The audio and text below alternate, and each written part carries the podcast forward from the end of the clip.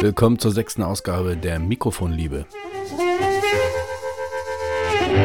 2021 liegt hinter uns. Ich bin ins neue Jahr gestartet und habe nun eine Woche Urlaub. Das heißt, ich will Audio produzieren. Also muss ich wieder in mein geliebtes Mikrofon reden. Und wenn ich Glück habe, hört mir jemand zu. Was machen wir heute? Die Tage habe ich mit meiner Frau Monsieur Lazare gesehen, einem franco-kanadischen Oscar-nominierten Film. Monsieur Lazare ist als Flüchtling aus Algerien nach Kanada gekommen, hat ähm, festgestellt, dass an einer Grundschule eine Lehrerstelle frei geworden ist und er bewirbt sich um jene Stelle. Bashir Lazar, ich bin wegen der Stelle hier. Naja, es müssen gewisse Verfahren eingehalten werden. Ich habe 19 Jahre in einer Grundschule gearbeitet in Algier. Monsieur Lazare bekommt die Lehrerstelle und in einer Szene, als Monsieur Lazare seine Klasse unterrichtet, behandelt er das Thema Fabeln. Just in diesem Augenblick platzt mein 13-jähriger Sohn ins Wohnzimmer und hört folgende Szene. Sehr überzeugend, Mademoiselle Marie-Frédérique Caron-McCarthy. Was lehrt uns diese Fabel? Das ist ungerecht wie das Lamm. Mein Sohn schaut mich an und fragt, was ist eine Fabel? Ihr könnt euch sicher vorstellen, dass in diesem Augenblick mir sämtliche Gesichtszüge entglitten sind. Meine beiden Kinder gehen hier bei uns auf eine örtliche Privatschule und mit 13 war ich schon der Meinung, dass ähm, man weiß, was eine Fabel ist. In diesem Zusammenhang erinnere ich mich an eine Begebenheit bei uns am Kaffeetisch. Wir hatten Besuch von einer lieben Freundin, deren Sohn mit meinem Sohn in die Schule geht. Und sie fragte uns so ähm, ganz nebenbei im Vertrauen, ähm, sagt mal, wollt ihr eigentlich noch weitere Hühner? Also Küken. Und meine Frau guckt sie ganz verdutzt an und sagte, Warum fragst du das? Ähm, momentan ist da nichts geplant, aber wenn die Hühner brüten, dann nehmen wir natürlich weitere Küken. Naja, und dann beichtete sie uns, dass beim letzten Besuch ihres Sohnes bei uns die beiden Jungs ähm, Hühnereier versteckt haben, um weitere Küken ähm, zu bekommen. Meine Frau war wirklich überrascht und fragte dann, ähm, wie das gehen soll. Ähm, auf so einem Hühnerei müsse ja schließlich eine Henne 21 Tage brüten, damit überhaupt aus einem Hühnerei ein neues Küken schlüpfen kann. Dabei wurde ziemlich schnell klar, dass unser Besuch davon keine Ahnung hatte. Und vielleicht verhält sich das auch so ähnlich mit den Fabeln. Oder es ist so selbstverständliches Allgemeinwissen, dass man da gar nicht mehr drauf hinweisen muss. Vielleicht hat mein Sohn auch einfach nicht aufgepasst oder die Sache als so unwichtig empfunden, dass er sich's einfach nicht gemerkt hat. Nun ist es wie es ist. Ich habe mal die Wikipedia aufgemacht. Die Fabel, lateinisch Fabula, Geschichte, Erzählung, Sage, bezeichnet eine in Versen oder Prosa verfasste kürzere Erzählung mit belehrender Absicht, in der vor allem Tiere, aber auch Pflanzen und Dingliches oder fabelhafte Mischwesen menschliche Eigenschaften besitzen und auch menschlich handeln. Die Dramatik der Fabelhandlung zielt auf eine Schlusspointe hin, an der sich meist eine allgemeingültige Moral anschließt.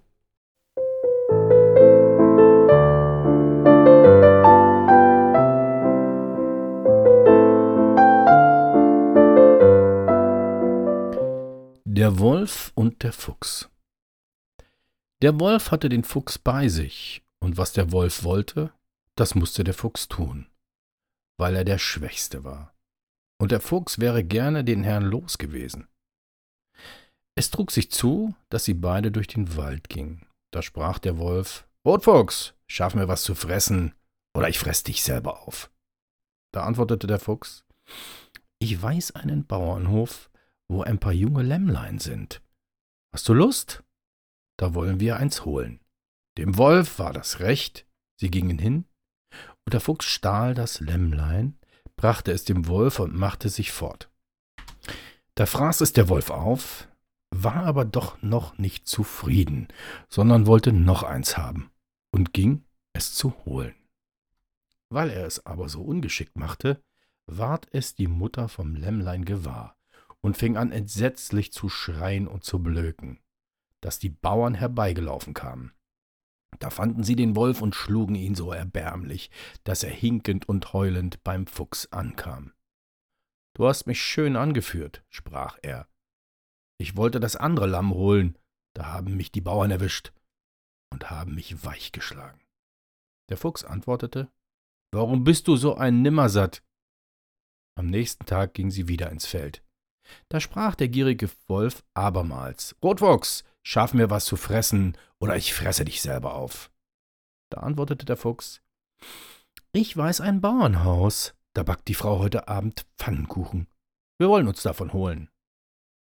Sie gingen hin, und der Fuchs schlich ums Haus herum, guckte, schnupperte so lange, bis er herausfindig machte, wo die Schüssel stand, zog dann den sechsten Pfannkuchen herab und brachte sie dem Wolf.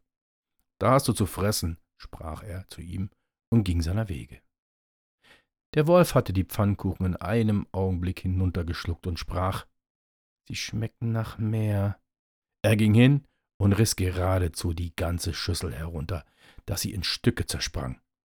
Da gab es einen gewaltigen Lärm, dass die Frau herauskam, und als sie den Wolf sah, rief sie die Leute, die eilten herbei und schlugen ihn, was das Zeug wollte halten dass er mit zwei lahmen Beinen laut heulend zum Fuchs in den Wald hinauskam. Was hast du mich garstig angeführt? rief er. Die Bauern haben mich erwischt und mir die Haut gegerbt. Der Fuchs aber antwortete, Warum bist du auch so ein Nimmersatt? Am dritten Tag, als sie beisammen draußen waren und der Wolf mit Mühe nur forthinkte, sprach er doch wieder. Rotfuchs, schaff mir was zu fressen, oder ich fresse dich selber auf. Der Fuchs antwortete, Ich weiß einen Mann, der hat geschlachtet, und das gesalzene Fleisch liegt in einem Fass im Keller. Das wollen wir holen, sprach der Wolf. Aber ich will gleich mitgehen, damit du mir hilfst, wenn ich nicht fort kann. Meinetwegen, sprach der Fuchs und zeigte ihm die Schliche und Wege, auf welchen sie endlich in den Keller gelangten. Da war nun Fleisch im Überfluss, und der Wolf machte sich gleich daran und dachte, bis ich aufhöre, hat es Zeit. Der Fuchs ließ es sich auch gut schmecken, blickte überall herum, lief aber oft zu dem Loch, durch welches sie gekommen waren, und prüfte, ob sein Leib noch schmal genug sei, um durchzuschlüpfen. Sprach der Wolf, lieber Fuchs, sag mir, warum rennst du so hin und her, springst hinaus und hinein? Ich muss doch sehen, ob niemand kommt, antwortete der Listige. Friss nur nicht zu viel. Da sagte der Wolf, ich gehe nicht eher fort, bis das Fass leer ist. Unterdessen kam der Bauer, der den Lärm von den Sprüngen des Fuchses gehört hatte, in den Keller. Der Fuchs, als er ihn sah, war mit einem Satz zum Loch draußen. Der Wolf wollte nach, aber er hatte sich so dick gefressen, dass er nicht mehr durch konnte sondern stecken blieb. Da kam der Bauer mit einem Knüppel und schlug ihn tot. Der Fuchs aber sprang in den Wald und war froh, dass er den alten Nimmersatt los war. Grimms Märchen, gesammelt durch die Brüder Grimm, verlegt durch Eugen Dietrichs in Jena 1912, angepasst an die zeitgemäße deutsche Sprache. Der schlaue und hinterlistige Fuchs und der Wolf dem Bauch gehorchend, beide Charaktere passen eigentlich wunderbar in die Fabel. Was lernen wir aus dieser Fabel? Hm, ich denke, das Einzige, was wir heute noch aus dieser Fabel lernen können, ist, wie man früher seine Konflikte oder Abhängigkeiten mit seinem Peiniger gelöst hat. Ob ich diese Geschichte heute Kleinkindern noch vorlesen würde, da bin ich mir nicht ganz sicher.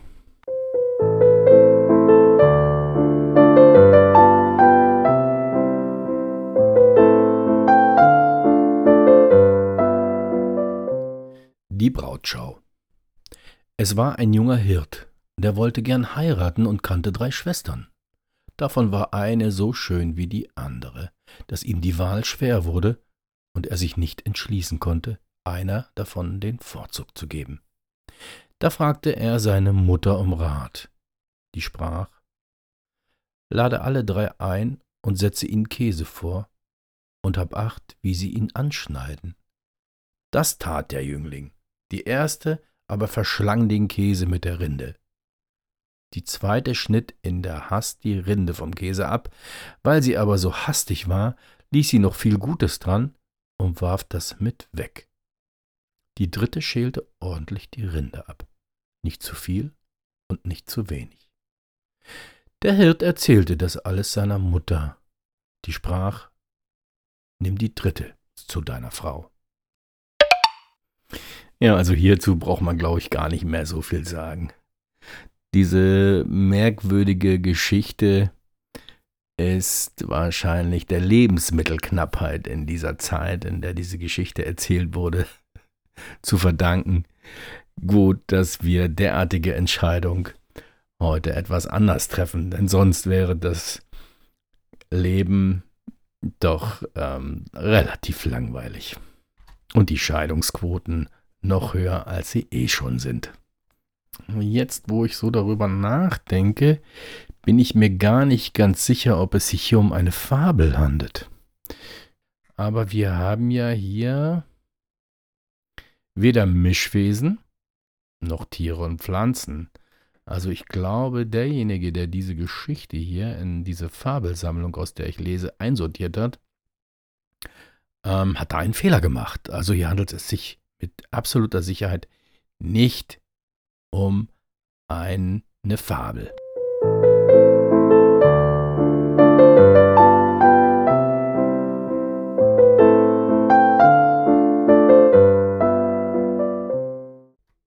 Der Hund und der Sperling. Ein Schäferhund hatte keinen guten Herrn, sondern einen, der ihn Hunger leiden ließ. Als er es nicht länger bei ihm aushalten konnte, ging er ganz traurig fort. Auf der Straße begegnete ihm ein Sperling, der sprach Bruder Hund, warum bist du so traurig? antwortete der Hund, ich bin hungrig und habe nichts zu fressen. Da sprach der Sperling, lieber Bruder, komm mit in die Stadt, so will ich dich satt machen. Also gingen sie zusammen in die Stadt, und als sie vor einen Fleischerladen kamen, sprach der Sperling zum Hund, da bleib stehen, ich will dir ein Stück Fleisch herunterpicken. Er setzte sich auf den Laden, schaute sich um, ob ihn niemand bemerkte, und pickte, zog und zerrte so lange an einem Stück, das am Rande lag, bis es herunterrutschte.